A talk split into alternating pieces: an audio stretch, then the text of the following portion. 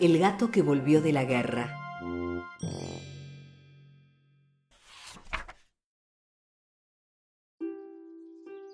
En las azoteas, cada gato vive como quiere. Hay gatos a los que les gusta estar con otros gatos y entonces toda ocasión es buena para saltar muros, comer sardinas o bailar juntos en una fiesta. Pero también hay gatos que quieren estar solos y apenas hablan con alguien, como el gato Fandango, que llegó un día desde muy lejos y se instaló a vivir en la azotea de la fábrica de jugo de naranja.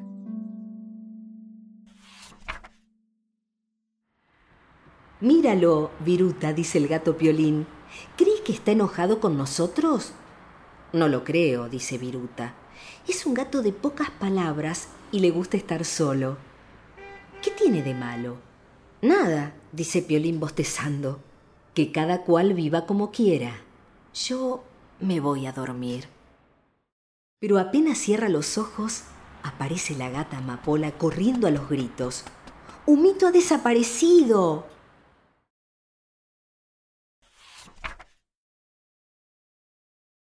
Viruta y Piolín salen a buscarlo. No es la primera vez que Humito, el hijo más pequeño de Amapola, desaparece. Una vez estuvo a punto de caer en un tanque de agua y otra fue a la calle por donde pasan los autos. Pero ahora Humito está en un buen lío. Se ha metido en territorio ajeno y dos gatos furiosos lo tienen acorralado. Está en la terraza de los gatos peleadores, dice Amapola desesperada mientras escucha los maullidos de Humito pidiendo ayuda. ¡Mamá! ¡Mamá!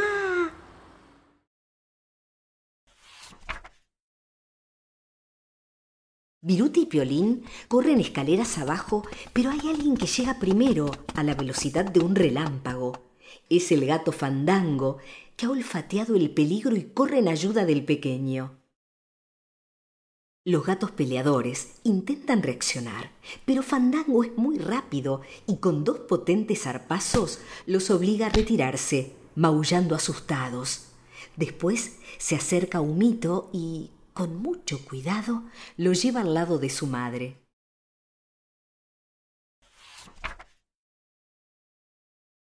La entrada en acción fue tan rápida que tomó a todos por sorpresa, y hasta Viruta se rasca la cabeza lleno de admiración. Gracias, gracias, dice la gata Amapola, asombrada, mientras todos los gatos de la azotea, alertados por el barullo, se asoman y comentan lo sucedido. Yo lo vi, exclama un gato negro. Estaba durmiendo muy tranquilo y al escuchar los maullidos de Humito, salió disparado como una flecha y puso en fuga a los gatos peleadores con solo dos zarpazos, dice otro.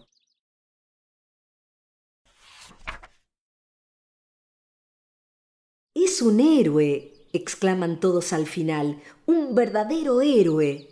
Pero el gato fandango menea la cabeza y dice, no soy ningún héroe, amigos. Hice solo lo que tenía que hacer. Es la primera vez que hablamos contigo, dice Piolín. Pensábamos que estabas enojado con nosotros. Para nada, dice Fandango. Estoy muy contento de vivir aquí y me tienen que disculpar si hablo poco. Es que todavía Estoy asustado.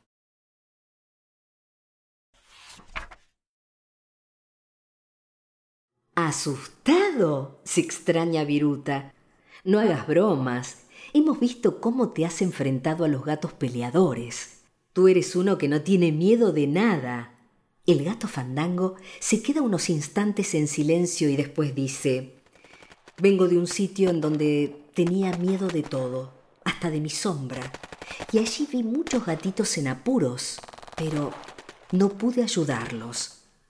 La gata Amapola le ofrece agua fresca y Fandango bebe en silencio. Después se alisa los bigotes y dice con voz grave, Vengo de la guerra, amigos.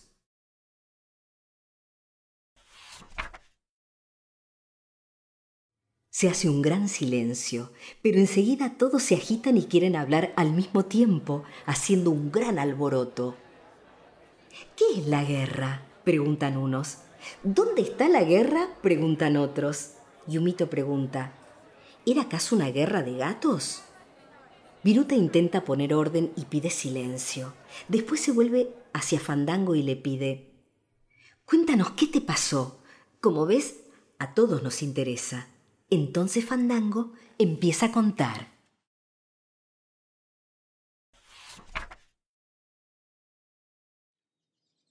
Un día estaba durmiendo en el porche de mi casa cuando un silbido me despertó. Pensé que era un abejorro, pero el silbido se hizo cada vez más fuerte, hasta que por fin se escuchó un ruido espantoso. No era un abejorro, era una bomba, y mi casa voló en mil pedazos. Entonces di un salto y salí corriendo a toda velocidad.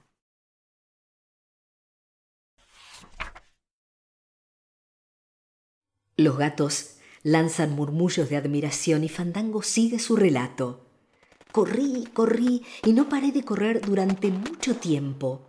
Comía corriendo, dormía corriendo y cada vez que quería pararme a descansar un momento, escuchaba el silbido de otra bomba y tenía que correr aún más ligero. De pronto, en un momento, alguien gritó. ¡Un gato! Agárrenlo para la olla. Yo no estaba dispuesto a dejarme capturar por nadie, y mucho menos a terminar dentro de una olla, así que seguí corriendo a todo lo que daba.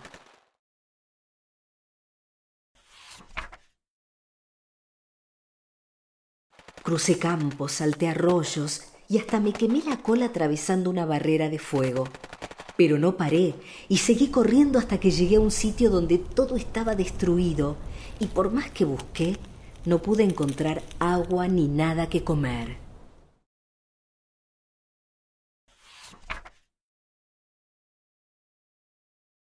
¿Y qué hiciste?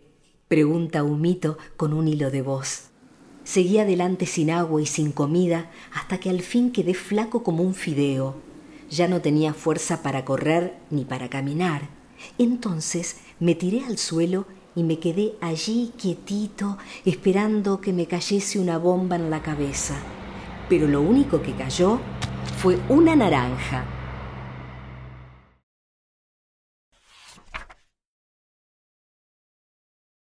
¿Una naranja? Se extrañan los gatos. ¿Y de dónde cayó esa naranja? ¿De un árbol? No, no, dice Fandango.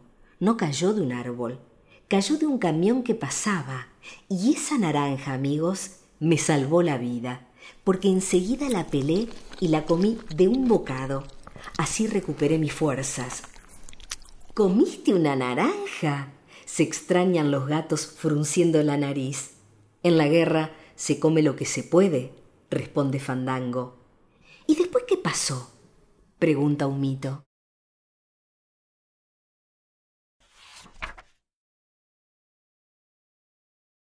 Al poco tiempo la guerra terminó y dejaron de caer bombas, dice Fandango, pero yo estaba perdido y no sabía dónde estaba mi casa.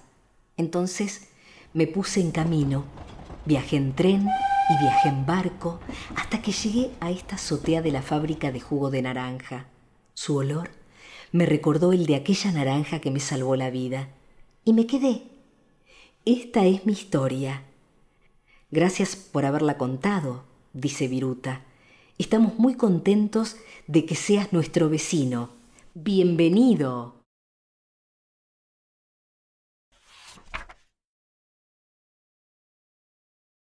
Se está haciendo de noche y es hora de volver a casa. Hoy los gatos de azotea han ganado un nuevo amigo. Han escuchado una historia que los ha hecho pensar. Por eso deciden que, pase lo que pase, ellos serán siempre gatos de paz.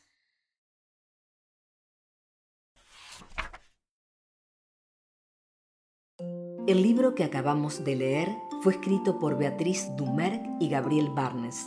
Ilustraciones de Cristian Bernardini. De AZ Editora.